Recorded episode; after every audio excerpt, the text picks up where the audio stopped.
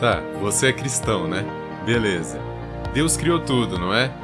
Deus criou todas as coisas. Nada do que foi feito foi feito sem ele, né? Se tudo que existe foi Deus que criou, o mal existe. Deus criou o mal. Mas o mal não existe.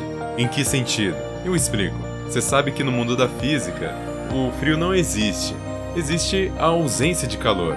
O escuro não existe. Existe a ausência de luz.